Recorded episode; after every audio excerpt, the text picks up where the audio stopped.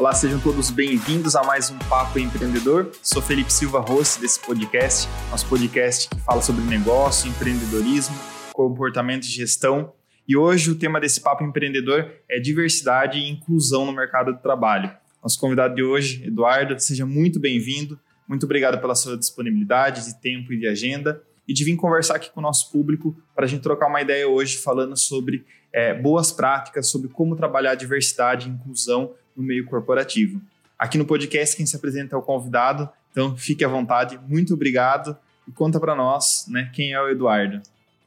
Olá, obrigado, Felipe. Primeiramente, agradeço o seu convite, né, a oportunidade de participar de um assunto tão importante também para a gente, para todas as pessoas. Eu me chamo Eduardo Cardia, um nome um pouco maior que esse, mas eu sempre resumo ele em, duas, em dois nomes, que é mais fácil. Eu trabalho numa multinacional aqui em Sorocaba há 14 anos. Sou formado em administração de empresas, mas trabalho na área de tecnologia da informação e também nessa parte agora de diversidade e inclusão também como voluntário dentro da empresa, né, que, é, que acontece. E é isso. Legal. Eduardo, para a gente começar o bate-papo, né, é, diversidade e inclusão é um tema que está hypado, né? Então, muito se fala em empresas ESG, ambidestras, sistema B, né? Existe uma agenda global para o desenvolvimento que uma das pautas é a equidade né, dentro das, das organizações. Mas você que está participando, você participa de um comitê de diversidade na empresa que você atua. É, como, como você viu, né, você que está há 14 anos, esse movimento se iniciar e a gente começar a falar dessa importância da inclusão no mercado de trabalho e no meio corporativo em, em geral? É engraçado que a gente. É, eu comecei a participar agora lá na empresa do, do, dos comitês e eles existem lá há quatro anos. E daí você fala, nossa, que legal, começou. Daí você entra no LinkedIn e você vê que tem empresas que já estão nesse assunto há muito mais tempo. Que elas já estão muito mais maduras nesse assunto, já trazem essa pauta há muito mais tempo. Então, você perceber que as empresas hoje em dia estão indo atrás dessas pautas, estão indo atrás dessas metas do SG, de atender essa, essa necessidade, é muito legal. Então, eu, eu, vejo que hoje existem grandes empresas que estão muito adiantadas, médias e grandes empresas que estão começando ainda, pequenas empresas que não têm nem noção, ou grandes empresas que também não têm nem essa pauta, que não, percebeu o quanto isso ainda é importante dentro do negócio da empresa, dentro dos lucros da empresa. Então, assim, é interessante como vem crescendo mesmo, igual você falou. É uma pauta que está hypada, está todo mundo falando, mas nem sempre é todo mundo que está querendo pôr ela em prática também. Legal, você fala, fala como estratégia de negócio. É, você consegue visualizar, Eduardo, que é um movimento das empresas olharem que trabalhar a diversidade e a inclusão ela é uma ferramenta para o negócio e não, sim, não simplesmente, e aí eu simplesmente não é no sentido do, de diminuir, uhum. é, de atrair novas pessoas, mas é, a diversidade e a inclusão ela pode ser utilizada como uma ferramenta de aceleração da empresa mesmo. Exatamente. É, empresas diversas, equipes diversas, elas têm a, a, tendência a serem mais unidas, a serem mais é, criativas, a trabalhar em maior harmonia. Então, isso é importante de você ter a diversidade nos times, nas empresas, nas equipes, para que isso também traga um resultado positivo dentro da empresa, que elas trabalhem com mais alegria, com mais afinco, com mais felicidade é, e mais engajadas mesmo com o que a empresa está fazendo. Hoje eu estava ouvindo até uma, uma, reportagem exatamente sobre isso, que falava assim que a, talvez a juventude que vem depois da nossa ainda seja muito mais forte nesse sentido, que eles não querem só trabalhar numa empresa que prega uma diversidade e uma inclusão, mas que ela realmente pratique, e se não estiver fazendo, ela não vai nem querer entrar nessa empresa. Então é uma pauta bem forte nesse sentido, porque ela traz realmente a importância do que a empresa pode lucrar com isso, o quanto isso é importante não só na questão do lucro, né, na, na, na importância da equipe estar tá feliz, da equipe estar tá lá bem engajada, trabalhando com afinco, com, com, com, com felicidade, essas coisas. É, Eduardo, você colocou das pessoas mais jovens, né? É, a gente percebe um movimento que empresas de tecnologia, startups, empresas que estão mais alinhadas em agendas globais ou empresas que estão caminhando para uma internacionalização, elas têm uma predisposição a olhar para a diversidade é, com mais rapidez. Uhum. Você visualiza, você participando no comitê de uma multinacional que tem toda uma estrutura de gerência, compliance e, e estruturas de aprovação de novas iniciativas. Você acredita que esse movimento ele se dá por, um, por uma mudança comportamental e, e uma juventude mais atuante na gestão de grandes e de importantes empresas, ou isso vem como um cumprimento de política pública mesmo e de agenda? Eu acho que no começo sempre começou com o cumprimento de uma política pública de agenda. A gente trabalha numa multinacional, por exemplo, e muitas das diretrizes vêm de fora. Então você percebe que começou lá fora antes e depois ela vai sendo reportada porque é uma meta de SG, porque é um, uma política pública que tem que ser atendida. É igual se a gente falar de PCDs, por exemplo, é uma lei, você tem que ter um quadro de PCDs dentro da sua empresa. Então, é, eu creio que essa parte da juventude vir depois é porque elas estão mais antenadas com esse assunto. Mas as empresas em si, tudo se iniciou com certeza primeiro por uma meta de SG, para atender um público, uma demanda de um público que, era uma necessidade ou de uma política pública. Mas aí agora a gente até brinca lá no nosso comitê, né, que depois que você começou, que você deu o primeiro passo, não tem mais como voltar atrás. Então, quando uma empresa ela assume essa, essa visão ou essa, essa necessidade de ser uma, uma empresa que prega políticas de diversidade, de inclusão, ela não consegue mais voltar atrás. Ela vai sempre mais à frente, vai se afundando, vai se, se afundando, né? se aprofundando e crescendo nesse sentido dentro da, do mercado também. E qual seria esse primeiro passo para começar a ter uma, uma, uma prática e uma empresa mais inclusiva e diversa? Para a gente falar de diversidade é muito mais fácil, né? Se você é recrutador também, você contrata pessoas ou já conheceu isso, você consegue olhar o seu, a sua equipe e falar, não, preciso que tenha um PCD, preciso que tenha uma pessoa preta, preciso que tenha um é, isso é a diversidade, você trazer pessoas diversas. A inclusão chega mais a fundo, né? Tipo, essa pessoa tem condição de estar dentro da minha empresa, ela vai ter uma, uma as, os mesmos direitos, as mesmas possibilidades que uma, que uma outra pessoa tem. Então, daí que fica o mais sério, né? A inclusão é um pouco mais sério, você até falava um pouquinho disso antes com a, com a gente. E hoje, a gente percebe que existe a cultura da empresa. Então, para que isso comece, tem que vir de cima para baixo. Porque, querendo ou não, todas as empresas, ou ela é a cara do CEO, que é o dono da empresa, ou ela é a cara do presidente, que é contratado para estar ali na frente de todo mundo. Então, se isso não vem de cima para baixo como uma, como uma regra, como uma norma, ou como uma necessidade, vindo de, do CEO, ela não vai acontecer. Porque as pessoas não. Ainda mais assim, hoje em dia, é, muitas empresas têm, igual aqui que eu trabalho, os comitês de diversidade são é, voluntários eu não tenho um cargo de um gerente de diversidade e inclusão dentro da empresa. Então, se você coloca essas pessoas como voluntárias, elas vão chegar num ponto que ela vai falar assim: aqui eu não vou falar. Como que eu vou falar isso aqui para o diretor da empresa sem ele querer me mandar embora, por exemplo? Sabe assim? Sim. Ainda rola muito esse, esse receio esse medo. Então, se o, a, a alta direção da empresa não está engajada, o projeto não vai. Não vai andar. Ou ele vai andar até um ponto.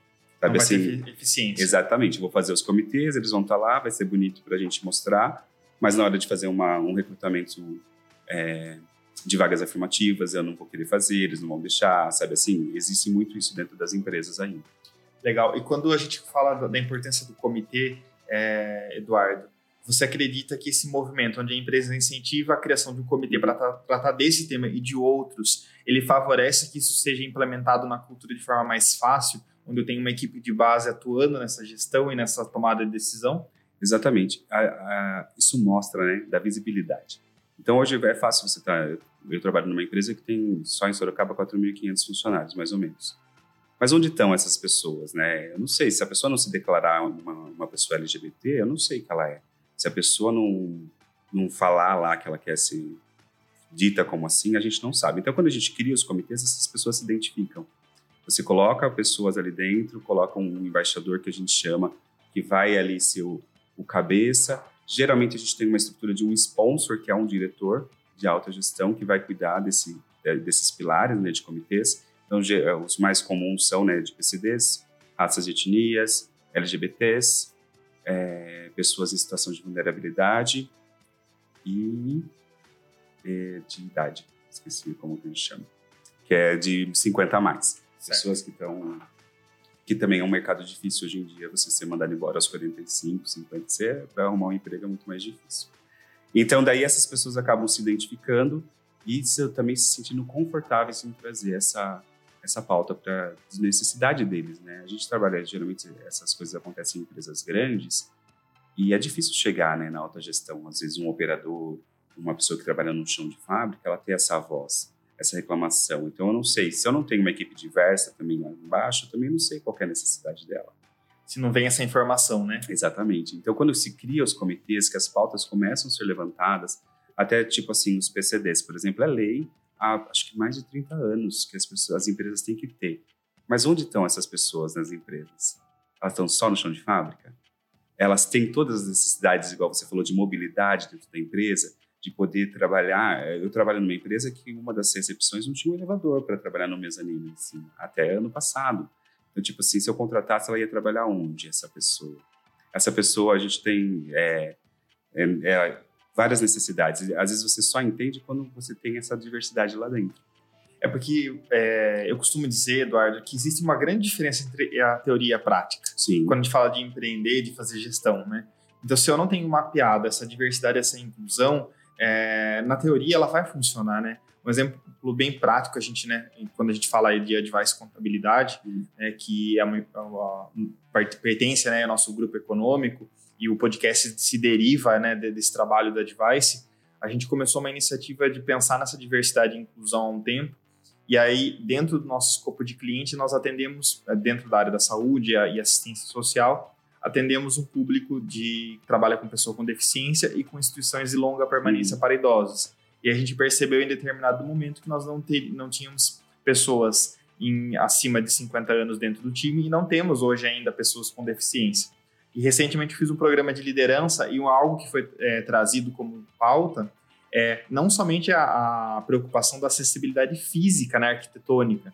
Então eu coloco né, uma, uma fragilidade. Hoje se eu trago para dentro do time uma pessoa com deficiência auditiva, nossos processos, ou visual, nossos processos estão mapeados, né? Então, se uma pessoa com deficiência visual tentar fazer uma apuração fiscal, ela consegue hoje fazer com os nossos recursos tecnológicos? Não. Então, é, o processo é muito maior do que, também do que abrir somente uma vaga afirmativa, né? Exatamente. É por isso que você falou, exatamente o que você falou. A necessidade da pessoa, às vezes, acaba sendo cada uma de, um, de uma forma. E se Sim. você não tem aquilo dentro, ou uma pessoa com essa necessidade lá dentro, você nunca vai saber. Tipo, eu nunca vou saber que se eu consigo abrir uma maçaneta que seja dessa forma e uma que é redondinha, por exemplo. Se uma pessoa ela não tem a, a, as duas partes das mãos, ela não consegue abrir uma maçaneta que é redonda, que é muito usada e era muito usada, que é uma acessibilidade que a gente nem imagina que a pessoa não consegue. Igual você falou de trabalhar. A empresa manda comunicados, por exemplo, que é para todos lerem, ou era para ser. Então a gente já tem também lá uma parte que ele é quem tem deficiência visual tem um aplicativo. Você escaneia ali e ele te informa o que está falando aquele comunicado. Porque a maioria tem muitos posts de Instagram agora que tem gestão. Que fica com a hashtag para cego ver, né? Isso, exatamente. E às vezes ele já tem até um código de que você que escaneia e ele lê para a pessoa. Então, são pequenas coisas que você não tem noção. A maioria da, é tipo deficientes visuais mesmo. A maioria deles, não vou generalizar que são todos, eles não sabem ler os auditivos. Desculpa, visuais não, os auditivos. Eles têm dificuldade de, de ler. Então, tipo assim, ah, ele só não ouve, mas se ele aplica uma vaga lá no mural, ele também não vai conseguir ler. Então, a gente só foi descobrindo isso com o passar dos anos, de, das necessidades, as pessoas conseguindo e, e ter esse acesso de também ter, de falar essas coisas, de estudar mais sobre isso. Né? A Legal. gente fica meio que só na nossa caixinha, quando você abrange um pouquinho, você fala assim, meu Deus, tem muita coisa para fazer ainda. E, Eduardo, como você falou né, que no comitê tem essa importância da participação de um gestor né, da, da alta liderança uhum. da empresa. É, como que você visualiza o desafio do gestor é, em liderar um, uma equipe diversa, mas também de de provocar que a sua equipe seja diversa e inclusiva. Exatamente. É. Lá, só para resumir, assim, os comitês eles funcionam, né? A gente tem um comitê executivo que é formado pela alta direção mesmo, então com o diretor executivo, o gerente executivo, e daí os sponsors de cada comitê, que são cinco que eu falei antes, são diretores também. E daí abaixo deles tem um embaixador que é, se inscreveu, foi ah, eleito, né, ali, escolhido, e todos os aliados que a gente chama, que são as pessoas que participaram. E geralmente a maioria das empresas usam essa estrutura também. Você mudar a cultura da empresa, a cultura das pessoas, a cultura da gestão ali em questão, que é o mais difícil. A gente carrega vieses e conscientes assim, ó, da vida inteira. Eu carrego, você carrega, Sim. a gente foi criado de uma forma, a gente foi feito. Mas isso chega num ponto que a empresa veste uma camisa assim, não, seu vieses vamos cuidar dele aí, mas é seu. Se, você tem ele, você vai ter ele na sua casa. Aqui dentro da empresa, empresa. Aqui dentro da empresa a gente não vai aceitar, por exemplo. E esse mapeamento acontece, né? Tipo, existem empresas especializadas em fazerem um censo dentro de grandes empresas. Onde estão as pessoas pretas? Onde estão os deficientes? Onde estão os LGBTs? Onde estão as, as pessoas com necessidades? Qual área elas estão? É, Para quem que elas respondem? Elas estão só na área de produção? Não estão? É, cadê as mulheres? Onde que elas estão? A gente fez um programa lá na empresa que chamava Ela Mais Tech, porque depois de um estudo a gente descobriu que não existiam mulheres na área de tecnologia. Eram muito poucas. Por quê? Porque antigamente mulher tinha que fazer magistério, mulher tinha que fazer letras, mulher tinha que fazer secretariado. E não, a área de tecnologia era uma área muito masculina, ninguém queria entrar. Então a gente fez um treinamento interno para aumentar a quantidade de mulheres na área de tecnologia dentro da empresa. Então foi feito um estudo para isso e descobriu-se que ia acontecer dessa forma. Então, se não tem essa essa amarração ali de, de saber a necessidade, não tem como você agir também, né? Você mudar o seu pensamento. Hoje eu sou gestor lá dentro também. Eu tenho que mudar o meu pensamento. Eu tenho que saber que as pessoas lá dentro elas têm que ser tratadas com igualdade, não importa quem elas sejam, o que elas são. Eu quero dar oportunidades para elas do mesmo jeito, mas é um pensamento que eu, como gestor, já tenho. Mas tem outros gestores que talvez não tenham, talvez a gente tenha que trabalhar muito mais. Então, daí sim, são feitas formações, são feitos webinários de formação, para que a pessoa entenda que ela não pode falar, é, coisas comuns até, né? Tipo, não posso xingar uma pessoa, não posso chamar ela. Tipo, se ela quer ser chamada pelo pronome ele ou ela, não vou trocar, vou chamar o pronome da pessoa que ser chamada e assim por diante, entendeu? A cultura das pessoas atrapalha bastante ainda o processo de diversidade e inclusão. Certo. É, Eduardo, um ponto que eu gostaria de, de colocar para você, a gente percebe, né, e quando eu sento para conversar com vários empresários e gestores, uma das grandes dores hoje, né, é o recrutamento e seleção. Né? Todo mundo quer é, executar várias demandas, mas está faltando mão de obra, né? Acredito que você deva sentir isso também na pele enquanto gestor, todo mundo com a mesma dor como que eu utilizar da, da, da, possibilidade das vagas afirmativas, eu utilizar de um comitê de diversidade, isso potencializa que eu tenha mais mão de obra para executar as tarefas, para fazer a empresa crescer e acelerar. A gente entende, né, que você está contratando pessoas. Então, se ela está sendo qualificada, se ela é, ela é mulher, se ela é homem, se ela tem mais de 40, se ela não tem mais de 40, não deveria interferir. Mas a gente vem de um mundo que tinha uma formação, uns vieses, é, até de equipes de RH mesmo, que é, a idade já pega. Tipo assim, ah, eu vou contratar alguém aqui, ah, mas já tem 40 anos, né? Vamos deixar essa pessoa aqui de lado e vamos ver a outra mais nova. Então, hoje em dia, estava até, até lendo sobre isso também, já existe o recrutamento automatizado que não passa por uma pessoa. Então, a primeira seleção dele é automática.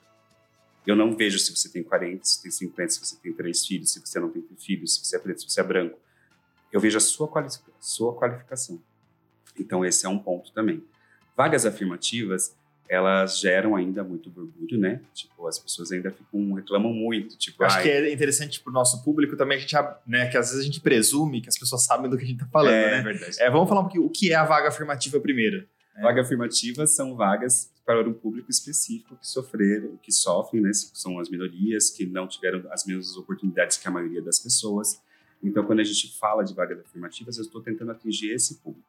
Então, eu estou falando de pessoas PCDs, de pessoas pretas, de, pessoas, de mulheres, de, de pessoas com, com deficiência, já falei, então, são para públicos que sofreram em algum momento da história, em algum momento da vida, não tiveram as mesmas oportunidades que o resto dos outros grupos. Não são homens brancos héteros, vamos dizer assim, simplificando, Sim. né? Então, essas vagas são as afirmativas. Mas ainda gera muito. Eu estava assistindo uma palestra da, da dona Luísa, né, do, Magalu, do Magalu, e ela falou assim, quando a gente lançou o projeto de training para pessoas pretas, a gente apanhou 72 horas no Twitter. Ela falou assim, o Magalu apanhou 72 horas no Twitter, porque as pessoas não se conformavam que a gente estava abrindo um projeto específico para um grupo de pessoas. Não era justo com as pessoas brancas, por exemplo, entendeu? E dela falou assim, hoje é um dos cases de sucesso que a gente tem dentro da empresa e outras empresas replicaram, mas a gente apanhou 72 horas no Twitter. Foi assim a precursora, né, do assunto na época. A gente lembra bastante disso ainda. Então, você falar de vagas afirmativas ou se abrir vagas afirmativas, você também tem que estar preparado para isso, né? Igual você falou, tipo, quero uma vaga de, de uma pessoa com deficiência, mas a minha empresa está preparada? Ou eu estou preparado para apanhar do mercado caso eu abra essa vaga e as pessoas falam, ah, é lá, aquela empresa só contrata fazendo um processo seletivo separado por pessoas, isso é exclusão. E não é, né? Isso é baseado em lei, você pode fazer um processo seletivo. A minha equipe está preparada, Exatamente. a equipe atual foi preparada, porque senão a gente também pode de, é, né, eu costumo dizer que se você não, não trabalha a cultura da empresa, a empresa vai criando cultura de forma automática. E aí, se você não prepara o time, o time pode expelir uma pessoa diferente ou incluir. Né? Então você também tem que preparar. Se você vem de uma história onde você não falou sobre inclusão com o time e só vai abrir uma vaga afirmativa para você fazer um marketing ou para você porque você quer começar, né? É, você vai ter uma ineficiência, né? Exatamente. Então acho que até se a gente for fazer uma linha do tempo de quais são as tarefas, os passos para uma empresa começar a trabalhar a diversidade, antes dela abrir uma, uma vaga afirmativa, seria trabalhar a diversidade e a inclusão com o time já existente para não correr esse risco de trazer uma pessoa e a, a, o time acabar não incluindo essa pessoa por uma questão cultural. Exatamente, você tem que mostrar o que a sua empresa quer, primeiro para as pessoas que estão lá dentro. Porque elas também vão ter que ter esse entendimento, né? Tipo assim, eu não posso brigar com essa pessoa agora, eu não posso tratar ela mal. A minha empresa não quer. Se eu, ah, eu não concordo, é a minha opinião. Não, sua opinião lá fora. Ok, então a empresa tem que estar preparada para isso também. Fala assim, não, amigo, isso aqui não. Isso aqui é racismo, racismo é crime, eu vou te mandar embora, você vai responder isso no processo judicial lá fora. Entendeu? Não importa qual é o seu cargo aqui dentro. Você cometeu um crime aqui dentro, não vou te proteger. Então tem todo esse trabalho interno, igual você falou mesmo, são fases, né? Às vezes a gente quer fazer tudo com muita com muito empenho, muita agilidade, não funciona mesmo. Então, assim, não adianta colocar uma pessoa dentro de uma equipe agora se a minha equipe aqui também já não estava preparada para isso. Não vou pôr uma pessoa aqui dentro para ela sofrer uma transfobia, para ela sofrer um racismo dentro da equipe que já existia. Então, é, que é o caio do tema da inclusão que você falou. Eu tenho a diversidade agora na minha equipe? Tenho. Ah, que legal, sou diverso. Mas a minha pessoa diversa aqui dentro, ela está sendo bem tratada? Ela tem os mesmos direitos que as outras pessoas? Ela está sofrendo alguma coisa aqui dentro? Então, esse mapeamento é bem forte também. Eduardo, você está numa empresa na área da tecnologia, né? É, eu, particularmente, isso é uma crença pessoal, eu acredito que o investimento em tecnologia, ele, é um, ele realiza um desdobramento em, é, em educação e saúde a longo prazo, né? Quando a gente fala de política pública, eu investiria em tecnologia, porque tecnologia reduz preço, aumenta a possibilidade e dá é, visibilidade. Se a gente não, não pensasse num, num, avanço da internet de, no mundo, a gente não teria a quantidade de informações que a gente tem hoje. Como que você vê esse processo da inclusão tecnológica? Né? Eu, eu trago essa questão porque quando a gente vai fazer um processo de seleção, dentro das competências que a gente avalia, é a habilidade com tecnologia. Eu não estou falando que a pessoa precisa saber programar ou que precisa dominar 100% Excel, não é isso. Mas ela tem a predisposição em ter o contato com a tecnologia. A gente brinca que tem dois perfis, né? Quando a gente fala no ramo administrativo e financeiro. Aquele, aquela pessoa que não vai aceitar que todos os processos precisam ser mapeados no digital e quer continuar escrevendo no caderninho. Ok, né? Eu sou uma pessoa sinestésica, eu adoro escrever. Mas se a cultura da empresa é escrita no digital para que os processos estejam mapeados, eu vou seguir por esse formato. Como você vê esse processo também da inclusão digital dentro das empresas? Falando do cara que está lá na produção ou da alta gerência que tem uma habilidade com o Notion, com as plataformas digitais. É a preparação, né? Tipo assim, igual eu dei esse exemplo que a gente qualificou mulheres para a área de tecnologia, a gente pegou mulheres da produção. Especificamente, ah, você, mulher, tem interesse em trabalhar na área de tecnologia e aprender mais sobre isso? Tem interesse. A inscrição eram 200 mulheres, assim, para 15 vagas. Então, daí você fala assim, elas queriam mesmo trabalhar. Daí foram feitas provas, bem simplesinhas, a gente começou desde o processo. A gente queria que elas aprendessem os processos internos de tecnologia, os sistemas que a gente usa internamente. Um MRP, um sistema de chão de fábrica. E elas passaram por esse treinamento a gente qualificou elas para isso e daí elas foram para quando surgiu as vagas ou tivemos vagas, elas foram para a área de tecnologia.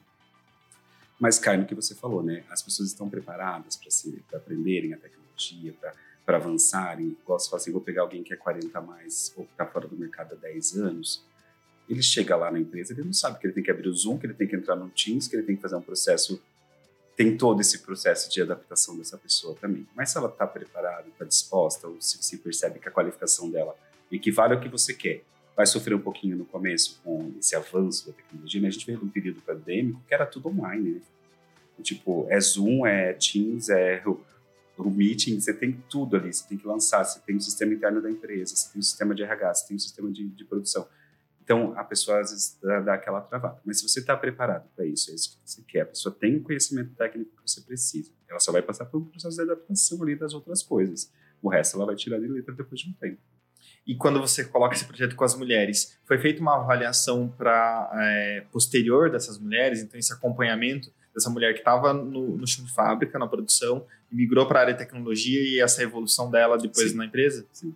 Depois que elas terminavam, a gente já fez duas vezes. Uma foi, uma durou três meses, que abrangia mais sistemas, e uma durou um mês, que abrangia um sistema específico que a gente tinha uma necessidade. E depois, durante todo o período de treinamento, elas são avaliadas, né, pelos voluntários, né? Isso também é uma questão. Eram os nossos colaboradores mesmo que treinavam essas meninas nos sistemas. E eles falaram assim: olha, essa daqui se destacou mais nessa área, essa aqui se destacou mais nisso aqui. Acho que essa aqui é um potencial que a gente precisa agora. E daí no final a gente escolhia algumas conforme as vagas que a gente tinha disponíveis. Mas elas já ficam ali.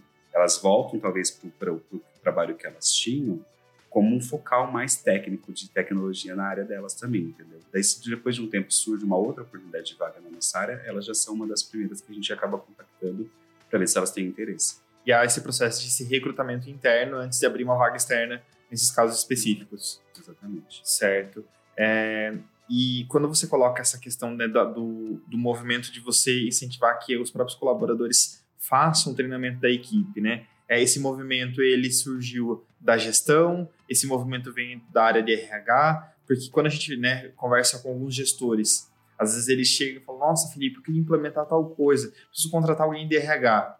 É, a gente tem, se a gente for olhar dois cenários, uma multinacional, que ok, vai ter uma área de RH, e eu queria ouvir de você se essa predisposição surgiu da, da área de recursos humanos, mas qual seria a dica para quem está começando, quem não tem é, caixa para ter um profissional de RH ou ter uma consultoria, como é que ele pode começar a desenvolver esse processo, tanto de, da, da diversidade como a inclusão dentro da empresa? É, esse projeto da, que a gente treinou as meninas, falando da nossa empresa, ele nasceu do comitê. Ele nasceu do comitê de mulheres. Foi uma ideia delas, foi amadurecendo com os sponsors, amadureceu com o RH Obviamente foi para autogestão, porque você vai parar as meninas que trabalham na produção, você tem que colocar outras pessoas no lugar, no lugar delas enquanto elas estão fazendo o treinamento, porque o treinamento era o dia inteiro do, do, trabalho delas. Então, você tinha que ter todas essas permissões, porque é uma empresa corporativa, né? Sim. É, é corporação, você tem que fazer todas essas etapas. Mas para quem está começando, igual assim, hoje a gente, quem é de multinacional, tem tudo formado. Né? Você tem um RH composto, você tem as empresas terceiras que prestam serviço para você, ou até mesmo fazem a contratação para você. Empresas pequenas talvez não tenham tudo isso. Mas acho que o que vale, Felipe, é você primeiro perceber que você está ali, que você precisa. Conhecer a, o seu, a sua necessidade de ter essas pessoas. Eu quero ser uma empresa diversa e inclusiva. Eu preciso para isso. Vou começar a ser você mesmo, ou o próprio gestor daquela, daquela microempresa, começar a pregar isso. Igual você falou, né? Se não muda, se eu não muda a cultura do que eu já tenho dentro da minha empresa, não vou adiantar. Não vai adiantar eu bater nessa tecla com, uma, com recrutador, com RH. A maioria das empresas hoje, elas nem colocam o departamento, as empresas que têm departamento de diversidade e inclusão, abaixo do RH, né? Um departamento totalmente é, é, paralelo, ele trabalha junto, mas ele não responde para o RH. ele não é subordinado. Não é subordinado. Para não, não ter essa ingerência. Exatamente até pela necessidade, né? Hoje eu preciso avaliar um RH, por exemplo, uma empresa grande, ela tem que avaliar se o recrutamento está sendo feito de uma forma inclusiva, diversa, se a gente está fazendo, ah, mas se eu sou RH, eu mesmo vou falar que eu estou fazendo, né? Tipo, é. então, é, mas é isso. Então, acho que as, as, pequenas empresas, de alguma forma, acaba sendo um pouco simples, mais fácil, se o, se o gestor quer, ou se o dono da empresa quer, ou se o quer, porque ele vai pregar isso dentro da empresa dele. Agora, mas talvez ele também precise de uma consultoria. Existem várias consultorias hoje em dia, tá? Sobre isso, sobre diversidade e inclusão, tem mais diversidade, tem muitas empresas que você contrata, eles vêm na sua empresa, faz um mapeamento, é, te dá os dados, assim, tipo, aqui são os dados do que você tem de colaboradores, do que você tem de áreas, e você trabalha com essas informações depois. Porque isso é importante, né? É, eu tenho o diagnóstico. Às vezes eu quero partir do ponto A para o ponto B, mas eu não sei onde está o ponto A. Então eu não sei como está o status atual da, da, da minha empresa ou organização nesse momento, né?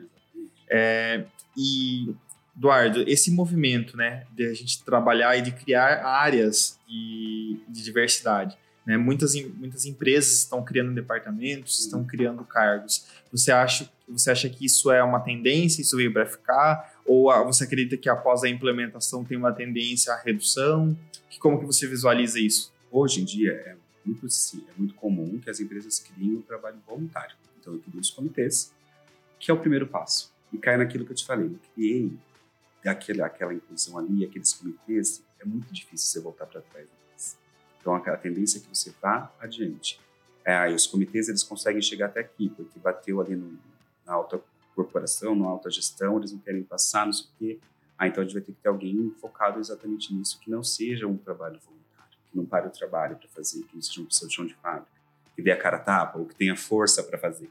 Então, eu creio que a tendência sejam as empresas terem esses cargos de, de oficiais mesmo, remunerados. A gente, essa semana começou o Big Brother, entrou uma menina lá, que é analista de diversidade, a função dela. Isso causou até, assim, memes na internet, né? Tipo, o que, que um analista de diversidade faz? Vai nas festas, vê quantas, quantas gays tem lá na festa e fala que não pode, que tem que ter mais. E foi falado bastante sobre isso. Então, hoje, existem muitos cargos. Eu falei para você, a gente começou esse trabalho na, na, na empresa faz quatro anos. E daí vai dando aquele start. Quando você começa a buscar uma informação, você vai trazendo Só mais. puxando, é, né? Exatamente. Vai puxando, vai saindo Então, eu, informação. olhei, eu olhei no LinkedIn, por exemplo. Mano, já tem gerente de diversidade e inclusão. Tem diretores de diversidade e inclusão há muitos anos em outras empresas. Então você fala assim, como a gente, enquanto você não vai lá buscar aquela informação, quanto você continua atrasado, né? Enquanto... Então eu vejo sim que o, a área de diversidade e inclusão vai ser cada vez mais formalizada dentro das empresas até por uma questão de grandes empresas mesmo, né?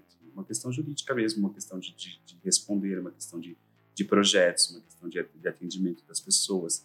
Eu falei assim, é um lucro para sua marca, é uma visibilidade para sua marca também. Hoje as pessoas, eu também estava ouvindo hoje falando que a bolsa de valores dos Estados Unidos uma vez foi feito um estudo que as empresas que tinham mais diversidade e inclusão na área de LGBTs, elas tinham até um, uma porcentagem a mais de lucro dentro da bolsa é, valorizavam mais as empresas que tinham esse tipo de, de trabalho dentro da empresa. Então, eu creio que as empresas vão começar a enxergar isso, vão começar a enxergar o quanto isso é importante para a marca deles. A gente está falando de, de, empresas que têm marcas fixas, né? A empresa que eu trabalho trabalha com várias outras, vários clientes. Mas se é o seu produto, quanto o seu produto atinge essas pessoas? O quanto é importante ele atingir esse Uma conexão de, de valores e comportamento do consumidor, Exatamente. né? Você citou o exemplo do, da Magalu é, quantas pessoas compraram né, produtos da Magalu no período de pandemia, justamente pelo reforço de marca, onde eles estavam abrindo o marketplace deles para pessoas desempregadas vender através da plataforma. Então, existe essa mudança de comportamento, onde uhum. o consumidor quer se conectar aos valores da empresa X antes de comprar. Então, é preço, é qualidade, mas são valores ou é, objetivos que estão alinhados, né? Exatamente. Você vê de empresas que fazem costura, que usam trabalho escravo, por exemplo. As pessoas, quando elas descobrem isso, elas não compram mais. Tipo, ah, trabalho infantil. Elas não querem mais comprar daquela empresa. E é a mesma coisa o trabalho inverso. Quando eu vejo que você, a sua empresa, trabalha com uma diversidade, dá valores, é, dá direitos iguais, isso vende mais o seu produto também. Fala assim, não, esse nicho de mercado aqui, eu gosto mais dele porque eu prefiro que ele trabalhe com, com direitos iguais para as pessoas, para mulheres, emprega mulheres, emprega trans, emprega LGBTs e assim por diante. Isso é inconsciente, né? Eu, eu costumo dar um exemplo que é, eu estou muito atuante na área da pessoa com deficiência, né? Estou há 10 anos fazendo projeto, inclusive, vinculado ao movimento das APAES, e eu acredito que eu é, incluir a pessoa com deficiência é, eu não é, criar uma objeção a conviver com uma pessoa que tem autismo, né? Então, por exemplo, já aconteceu casos de eu encontrar numa padaria um adolescente com autismo e aí a família ter um, um a, o adolescente vir, até mim e aí pegou o meu, meu, salgado, ok, eu comecei a conversar porque eu tenho essa, essa consciência da deficiência e a família fica toda constrangida porque não está preparado, né? Poderia ser que eu não entendesse aquele comportamento da mesma forma que eu tenho que é, entender que se eu. inclusão é eu estar num ambiente com uma pessoa com deficiência e não dar um tratamento diferenciado, nem pró nem contra, no sentido de, ah, não, eu, vou, eu não vou, não vou, por exemplo, eu vou, não vou comer perto de uma, uh, de uma criança com deficiência porque ela não consegue se alimentar ou eu não vou ter condições de ajudar ela a se alimentar. Um exemplo muito básico, né? É, então eu, tenho, eu sempre tive esse, esse, esse movimento.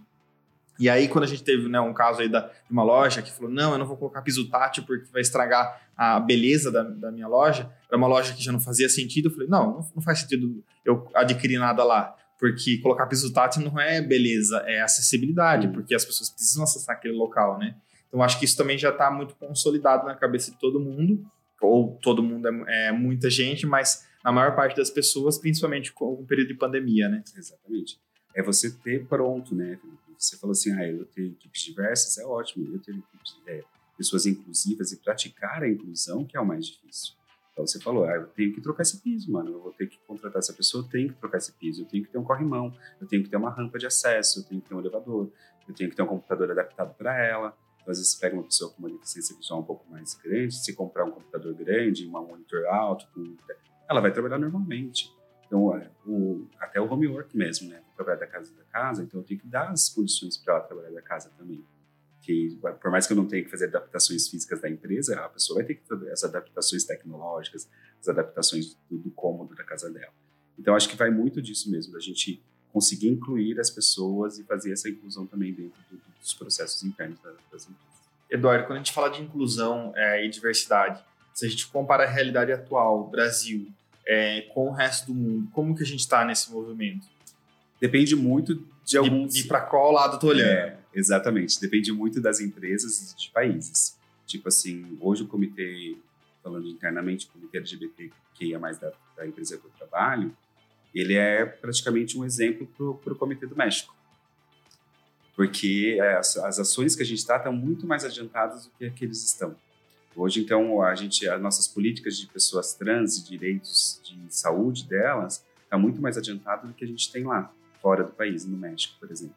E até falando de estados, né? Hoje os direitos de pessoas trans dentro do estado de São Paulo é muito mais acessível do que nos outros estados. Eu, é, é, elas conseguem fazer uma cirurgia dentro do SUS, fora dos outros estados não. Talvez elas tenham que vir para São Paulo, vir para São Paulo para fazer. Então depende muito dessa visão. É complexo, né? Dentro de, uma, de do próprio país, próprio uma país, diversidade é, de acesso a direitos, né? Exatamente, porque às vezes são direitos municipais, às vezes são direitos do, do estado e quando é federal, beleza, são para todos, mas às vezes não são. Então, hoje já é um, praticamente a, a, lei contra o racismo, né, que é amplamente nacionalmente, né? Então já é uma conquista, porque é nacional. Você cometeu um racismo, você vai responder por judicial, vai ser preso e, e é isso. Mas tem outros direitos que não, que a gente ainda está caminhando, que a gente está indo muito devagar. E acontece em outros países, né? Então, tipo, a China é um país que é pouquíssimo aberto para direitos LGBTs. Então, tipo, nas empresas, né? Falando de empresas. Às vezes eles não. Não, isso aqui eu não vou fazer exceção aqui dentro. E não tem nem como você entrar ali forçadamente. Né? Então você vai com calma. E tem países que já estão mais avançados que a gente, com certeza.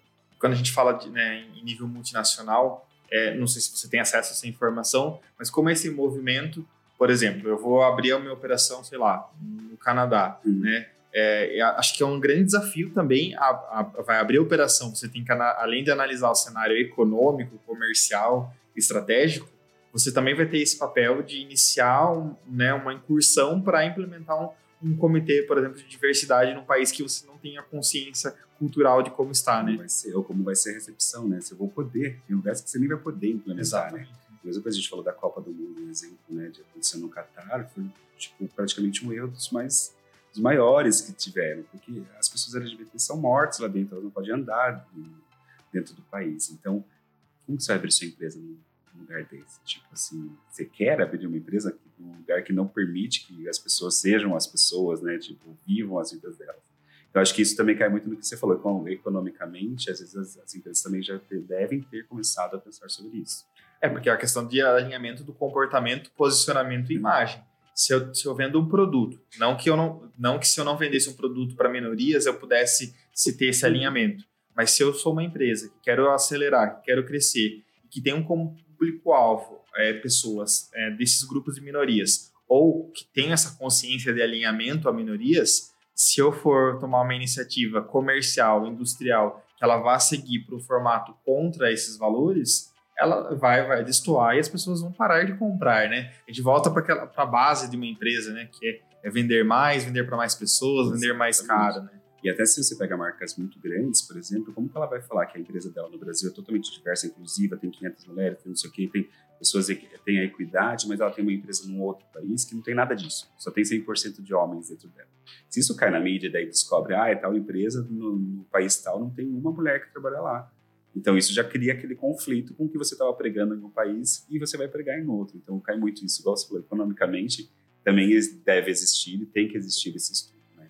E como você vê, Eduardo, essa contribuição da internet e das mídias sociais para o processo de diversidade? Né? Tanto esse formato né, é essa questão da divulgação das informações e, e, desse empoderamento, mas também aqueles momentos onde a empresa, é, uma pessoa fala algo na internet, ela não representa a empresa como toda, a empresa toda é cancelada, nessa né, essa, essa onda também de cancelamento e de extremismo uhum. na internet, né? Eu, eu, particularmente acredito que extremismo não, não ah, é saudável em, nenhum, em nenhuma ponte, né? Mas como você vê essa contribuição da internet para esse movimento nas empresas? Internet é uma, uma arma, como também pode ser uma salvação, né? Então, hoje, se você falar no mundo corporativo, eu não deveria ter que explicar para um gestor de 60 anos dentro de uma empresa que o que ele fala é racismo, por exemplo. Ele tem que jogar no Google e descobrir. Então, moça, eu não posso chamar. Não, você não pode. Você não pesquisou no Google? Porque a internet tem essa informação também. Eu sei que é uma lei, eu sei. Não, não precisaria ensinar isso. E ao mesmo tempo, igual você falou, você falar em nome de uma empresa, se expor e a empresa ser cancelada, isso vai acontecer também. Se você, primeiro, se você podia falar ou não em nome da empresa. É, Segundo, que, é, se a informação da empresa é, é do seu conteúdo, a gente tem políticas de compliance muito grande né, dentro das empresas. Mas existe a política do cancelamento e, assim, às vezes ela é muito injusta. É, falando com pessoas que tra trabalhavam em diversidade e inclusão, o Carrefour era uma das empresas que mais pegava diversidade e inclusão dentro dela. E a gente teve o caso do, do, segurança que foi segurança que foi morto, uma pessoa que foi morta dentro do, de uma loja. E isso causou um cancelamento do Carrefour naquela, naquele período. Mas eles já trabalhavam com isso. Então, para você ver o quanto, por mais que a gente trabalhe, a gente vai errar, a gente vai consertar de novo, que as pessoas não podem ser prejudicadas com isso. Mas vai acontecer na internet, esse movimento da internet. Porque aí entra uma habilidade de gestão de crise, né? Não, não vou falar que eu, que eu conhecia uhum. ou conheço a política interna do Carrefour, mas se eles tinham uma, uma, uma predisposição e faziam atividades é, trabalhando a inclusão contra o racismo, e aí eles colocam uma empresa terceirizada, que eles são responsáveis. É. Quando eu trago uma empresa terceirizada para minha empresa, toda a responsabilidade é minha, ponto, né? Faz isso em questões, questões jurídicas Sim. também. É, e aí eles atraem, atraem um fornecedor não validado ou não, não, com um contrato muito frágil é, ele se expõe num, num, risco e aí depois tem que fazer a gestão dessa crise, né? Exatamente. É o que cai né, nesse sentido. A gente tem empresas grandes, ou eu dar até um exemplo disso, que precisam de empresas terceiras. Enquanto aquela empresa terceira está vestindo a mesma camisa que a minha empresa está vestindo. Eu fiz esse questionamento para eles, eu passei por um processo de validação, né? Então cai tudo muito isso, porque depois, quando acontece o problema, é o nome da sua empresa não é o nome da empresa terceira de segurança, da empresa terceira de recepção, é o nome da sua empresa. Ah, a empresa tal não respeita as pessoas. Então, caiu na política de crise, igual você falou, estou preparado para essa crise, estou preparado para passar por esse processo. Então, é muito, às vezes agrava bastante, né? Tipo, de você ter que ter esse... E você acredita que esse, esse comitê, ele pode colaborar também para esse processo de validação de fornecedores? Porque isso é uma realidade é, de muitas empresas. Uhum. Né? Vai chegar um momento que você não vai conseguir ter a gestão sozinha da sua equipe. Um exemplo, o Carrefour que terceiriza, ou outras empresas, condomínios que terceirizam segurança, limpeza, recepção. É, você acredita que é, é, existe esse movimento de que esse comitê também consiga ampliar além da mão de obra CLT ou direta? Sim. Eu creio que, até sendo comitê ou não, tendo uma área específica para isso, quando você vai fazer um projeto específico, um mapeamento, você já vai começar a olhar também por esses lados. Isso que eu falei assim, quanto mais você vai entrando no assunto, mais você vai puxando os conhecimentos, vai abrangindo também a sua, a sua, o seu pensamento e a sua visão, né? Tipo, hoje, por que eu não tenho pessoas trans na empresa terceira que eu contrato para fazer faxina? Ou como uma pessoa trans vai ser recebida na minha recepção, que é uma empresa terceira? Ela vai ser chamada pelo nome que ela quer ser chamada? Eu tenho um banheiro que ela possa usar e se sentir segura lá dentro? Então, é, você vai criando aquelas coisas. Ah, eu quero pôr mais pessoas trans na minha empresa. Beleza. E aí? A terceira está preparada? A recrutadora está tá preparada, que é uma empresa terceira? O seu, sua empresa de, de alimentação está preparada para chamar a pessoa pelo nome certo, tratar ela bem lá dentro? Aí cria aquela outra fase. Então, tá, então vamos aqui, vamos parar o processo de seleção e vamos fazer a adaptação interna. Se qualquer pessoa que vem aqui, seja uma pessoa trans, vai ser tratada como? Vai ser tratada assim, assim, assim, assada, essa é a política da empresa, a nossa política. Fora isso, você está errado, né? Então, tipo, você, você que vai estar tá errado. Então, existem as etapas, né? Então, é... E tem que ser um processo como um todo, que aí vai envolver jurídico, vai envolver tudo, financeiro, tudo, compras, tudo. o processo como um todo, né? Tudo. É, um exemplo é o nome social, por exemplo. É lei. A pessoa pode ser chamada pelo nome social dentro da empresa. Mas a gente tem que fazer uma política, você tem que criar uma política. Qual que é as etapas, onde que ela procura, quem que ela procura para alterar o nome dela, ou se ela já chega numa, no recrutamento da, da nossa terceira, por exemplo, ela já chega para o nome social para a gente, se ela já, já falou que quer ser chamada para o nome social, então daí já cria tudo isso. Então passa pelo jurídico, passa pela corporação, existe uma política, criou-se a política, existe o processo. É, esse olhar estratégico, né, a gente atende hoje dentro da Device é, projetos que atendem criança e adolescente. A gente fala muito na hora que é, a organização ela vai pleitear um investidor social. Você vai pleitear o recurso de um investidor social que esteja alinhado. Por exemplo, se você vai pedir recurso para uma empresa que você sabe que explora mão de obra infantil ou que tem mão de obra abaixo dos 16 anos ou que tem dos 16 aos 18 de forma irregular, e aí você está vinculando a sua imagem com, a, com essa empresa, né? Acho que esse movimento também tem, tem acontecido quando a gente vai validar um terceiro, quando a gente vai validar um parceiro da empresa para avançar, né? Com toda certeza. Hoje em dia, é, creio que criou-se esse hábito também. Com quem que eu estou me alinhando? Com quem que eu estou me vinculando? É, vai ser bom para a imagem da minha empresa? Não vai ser bom para a imagem da minha empresa? Então, isso creio que já é, já é prática já das pessoas. Hoje eu quero, igual você falou, até para o projeto social. Eu vou alinhar o meu projeto social com uma empresa que não tem nada a ver com isso, só porque ela quer ser a patrocinadora do meu projeto. Não, desculpa, você quer ser? Então vamos mudar isso aqui dentro da sua empresa? Porque isso aqui não. Olha o meu projeto sobre crianças e você trabalha com crianças de forma irregular. Não tem como fazer você ser meu patrocinador. Então acho que cai muito isso também. Hoje as pessoas têm mais essa visão do que é exatamente como você falou, é o meu produto, é a minha empresa. Como que vai chegar isso nas outras pessoas? Se eu me alinho com uma outra empresa que não é a que, que a minha empresa veste, vai cair sua produção, vai cair seu produto, vai cair seu produto no mercado. Então é isso que as pessoas já estão criando uma uma visão um pouco melhor agora também nesse sentido. E você concorda, Eduardo, que está havendo uma mudança de, de mindset nos gestores, nos empresários, né? É, eu particularmente percebo esse movimento onde eu paro de deixar essa política pública só para o Estado, né? Uhum. E aí eu particularmente que tenho uma visão mais liberal acredito nisso, que tem coisas que o, que o segundo setor ele ele pode e deve fazer, não ficar esperando do primeiro setor do poder público. Então ele traz essa, essa responsabilidade para si, não eu vou atuar em determinadas políticas públicas, porque isso também vai me beneficiar economicamente e, e vai me gerar lucro? Exato. Eu creio que sim, com toda certeza. É, hoje as empresas acabam mudando a visão dos gestores, né, criando realmente esse, essa informação neles para que eles realmente coloquem isso em prática dentro. Né? Então, tipo assim, eu não vou esperar só de uma política pública. Se eu posso fazer isso dentro da minha empresa, ai, você vai fazer para um grupo tão pequeno? Vou. Vou fazer para esse grupo pequeno porque é o que eu tenho acesso agora. Talvez isso sirva de exemplo para outras empresas. É, a empresa que eu trabalho participa do Fórum de Empresas LGBTs, a gente é signatário deles.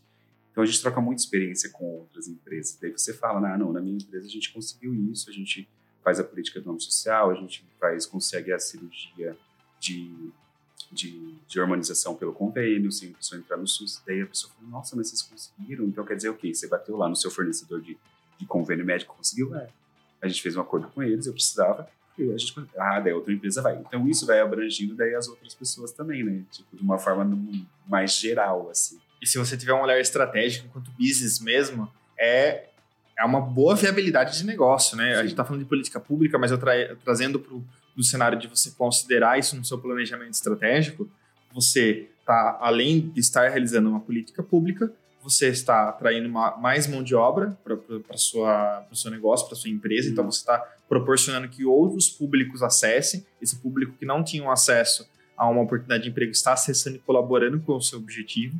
Você está vendendo para um público alinhado, então você está demonstrando um alinhamento, né? Acredito que tudo isso tem que ter um interesse genuíno, senão não, não, não uma dá isso, né? Não tem essa, não tem interesse nenhum. Mas isso vai chegar lá no final do dia e vai te gerar mais lucro. Ah, Felipe, mas no final do dia? Não necessariamente, mas no final do mês ou do ano isso vai trazer um resultado significativo para sua para sua empresa, Sim, né? É importante quando você cria as políticas, né? Ou cria as metas. Né?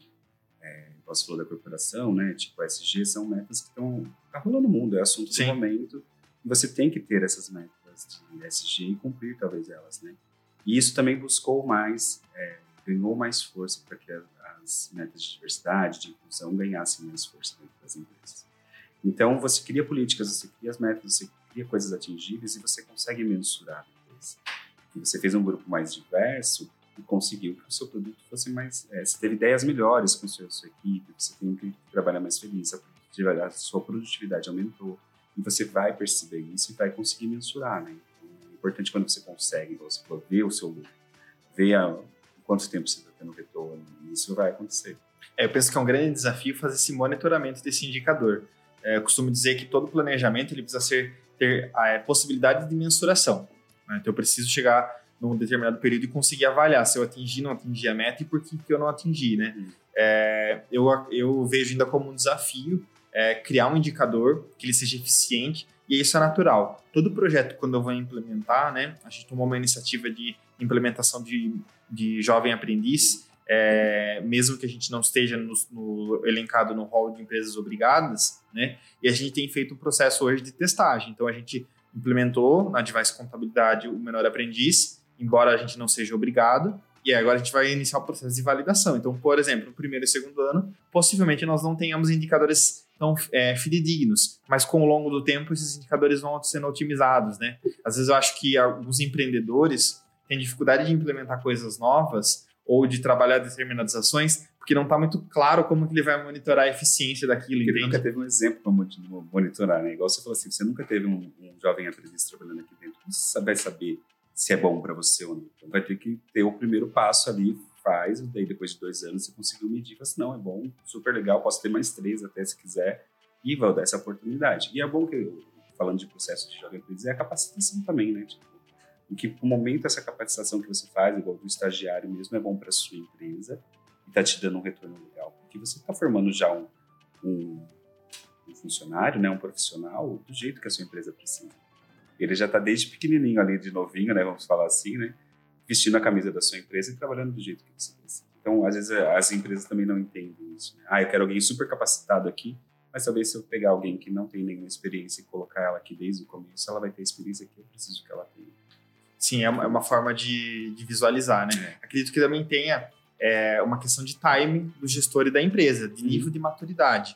É, às vezes a empresa ela não tem caixa num determinado momento para poder arriscar executar um projeto que ela não tem certeza se vai dar certo. Por isso que é a importância do planejamento. Então, eu não tenho hoje é, caixa para parar é, 15% da minha equipe para fazer um comitê de diversidade. Então, eu vou lá e vamos tentar pegar um comitê de duas a três pessoas. Vamos, acho que é o, o, importante é dar o primeiro passo, você começar a fazer algo, sair da inércia, né? Exatamente. Às vezes, tipo, uma empresa pequena, por exemplo, você não precisa ter um comitê com todos, é, cada um representando uma, uma uma categoria, vamos dizer assim. Você cria um que seja genérico para todo mundo primeiro, que fale de todos os temas, para começar a trazer essas pílulas de informação, igual você falou. Começar a formar a minha equipe. Depois você vai perceber que você quer criar todas as torres dentro dos comitês, que você tem condições para isso, né? Tem tempo, tem pessoas para fazer esse trabalho também, que seria voluntário, né? Então, é, cria-se isso, essa representatividade também. Mas, a priori, no início, eu acho que seria super válido as empresas, até as pequenas empresas, criarem só um, um, comitê de diversidade, onde engloba todos, ou de uma pessoa seja responsável. Então, vamos falar de uma empresa que tem 22 pessoas, 25 pessoas. Difícil você parar uma pessoa para cuidar de cada torre, você vai ter cinco webinários por semana, por mês. Então, talvez não. Vou pôr uma pessoa para criar comitês e ela tem essa função de trazer todas essas pautas para dentro até que a empresa esteja madura e querendo falar sobre esses temas mesmo de verdade. A gente fez a implementação de alguns comitês por tema também, e depois de determinado período a gente avaliou como foi o desenrolar de alguns. Alguns tiveram mais eficiência, outros tiveram menos eficiência, mas é esse olhar estratégico de falar, não, é, por que, que teve menos eficiência ou mais eficiência? Precisa de ajuste, precisa de colocar de repente um gestor ali dentro trabalhando em conjunto, precisa ter essa visão de alguém da liderança dentro do comitê, é, e aí você percebeu os resultados que também emergiu dali, né? É, eu gosto de um, de um termo da, quando a gente fala de liderança, que se você dá uma determinada autonomia para aquele grupo, para o processo natural, vão surgir lideranças por temas ou por ah, é, competências, né? Então, o comitê também, pra, não só para diversidade, mas para outras temáticas, ele é uma oportunidade que a gente veja emergir uma liderança dentro do, da operação ou de lugares onde você não observou que poderia surgir, né? E é a visão do empreendedor também, né? Então, a gente já ouviu muitas vezes também, se você cria os comitês internos, você vê que alguns comitês avançam muito mais que os outros por pautas serem mais fortes ou mais fáceis de lidar com as pessoas, vamos dizer assim. Então, tipo, se você pega um comitê de mulheres, ele anda muito mais dentro das empresas, um comitê LGBT ele anda muito mais, mas se você pega um comitê de raças e etnias, ele tem uma dificuldade. E daí cai naquela análise, por que que esse comitê tem uma dificuldade? qual é a oportunidade que essas pessoas não estão tendo ali dentro de falar ou de desenvolverem os projetos? Tipo assim, ah, não posso falar de racismo aqui dentro, mano, então não tem por que eu tô cometer. Ah, não posso ter um, um, um processo seletivo específico para pretos, que eu quero tirar eles da produção, então tem alguma coisa errada. Eu caio muito também nessa análise da representatividade ali dentro, quais são as oportunidades que as pessoas têm de você fazer esse acompanhamento depois, né? Tipo, por que está andando um e os outros não? Sim, legal. É, Eduardo, a gente gosta de fazer uma pergunta para os nossos convidados, né? O Hobby Empreendedor é pegar aquela conversa que a gente tem no restaurante, no barzinho, e trazer para o nosso, nosso público, né? É, a gente acaba orientando os empresários e dando insights de como gerir melhor a sua empresa. A gente costuma dizer, é, às vezes a pessoa não precisa ter um MBA, ela não uhum. precisa ter é, uma pós-graduação para ela aprender algo novo. Então, ela tem outras oportunidades de você ter acesso à informação. Mas, quando você senta com amigos, com colegas de trabalho, o que, que não pode faltar como tema no seu papo empreendedor? Eu gosto de muitas pautas, eu acho muito legais todas elas. Tenho todos, eu tento entender de todos os assuntos. Atualmente, meus assuntos diversos são mais sobre diversidade e inclusão ou de programas de benefício para pessoas nessas situações. Eu acho que, até pegando a pegada do que a gente falou do tema de hoje aqui, é exatamente isso: é a gente entender, é, entender os nossos privilégios para dar o primeiro passo. Então, hoje, se as pessoas vêm falar comigo no bar, com qualquer dúvida, quando você puxa, tipo assim, é, eu estou falando mais sobre diversidade e inclusão, as pessoas acabam te procurando para isso, elas acabam te falar com você, dando um cutucado ou não dentro de um bar para falar para entender o seu assunto. É um assunto que eu gosto de falar é exatamente isso, de oportunidades para pessoas de universidade de inclusão, criar esses ambientes acolhedores com os mesmos os mesmos direitos, que as pessoas possam viver em harmonia com os mesmos direitos todos. Então, se quiser falar comigo num bar sobre isso, eu falo a noite inteira. Perfeito. Eduardo, as pessoas que assistem nosso podcast, que nos ouvem, se elas quiserem te procurar, conversar com você sobre o tema, né, naquilo que eventualmente você puder auxiliar, como que as pessoas te acham nas redes sociais? Em todas as redes é do Cardia, e só no LinkedIn que é Eduardo Cardia, mas o resto de todas, se eu procurar Facebook, Instagram, é tudo do Cardia, e no LinkedIn é Eduardo Cardia também, vocês podem procurar Legal. É, Eduardo, muito obrigado pela sua disponibilidade de tema, de tempo, né, e de agenda com a gente. Acho que foi um bate-papo bem legal. É, fiz um resumo né, dos nossos insights, mas a importância de dar o primeiro passo, a importância de você é, estimular que as pessoas apareçam, né? Às vezes elas estão escondidas dentro do nosso ambiente de trabalho. A importância da gente ter um processo, é, os processos e a empresa acessível. Acho que o exemplo que você deu da recepção. Então, eu falo de inclusão e aí minha recepção é terceirizada e a equipe de recepção não está preparada para isso e esse olhar para o futuro como uma estratégia de negócio, onde uma empresa mais inclusa, mais diversa, ela vai sair na frente, comercialmente falando e estrategicamente falando, né? É, queria te agradecer pela sua disponibilidade, foi muito bom esse bate-papo. Muito obrigado pela sua presença aqui com a gente. Eu que agradeço. Parabéns e sucesso. Obrigado.